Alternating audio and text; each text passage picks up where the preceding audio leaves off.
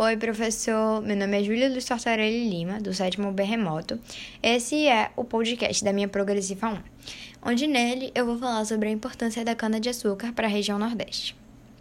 A cana-de-açúcar, ela foi e ainda é muito importante para a região Nordeste, pois ela foi responsável pela economia da região na época colonial. Ela era muito valorizada pelos europeus.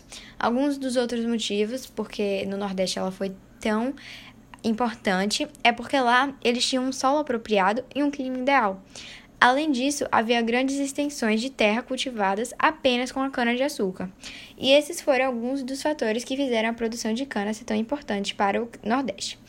Ela ajudou o Nordeste a evoluir e até hoje podemos perceber isso. Porque sem ela, o nosso estado seria muito mais desvalorizado e atrasado economicamente. Bom, esse foi o meu trabalho, agradeço pela sua atenção e foi isso, tchau!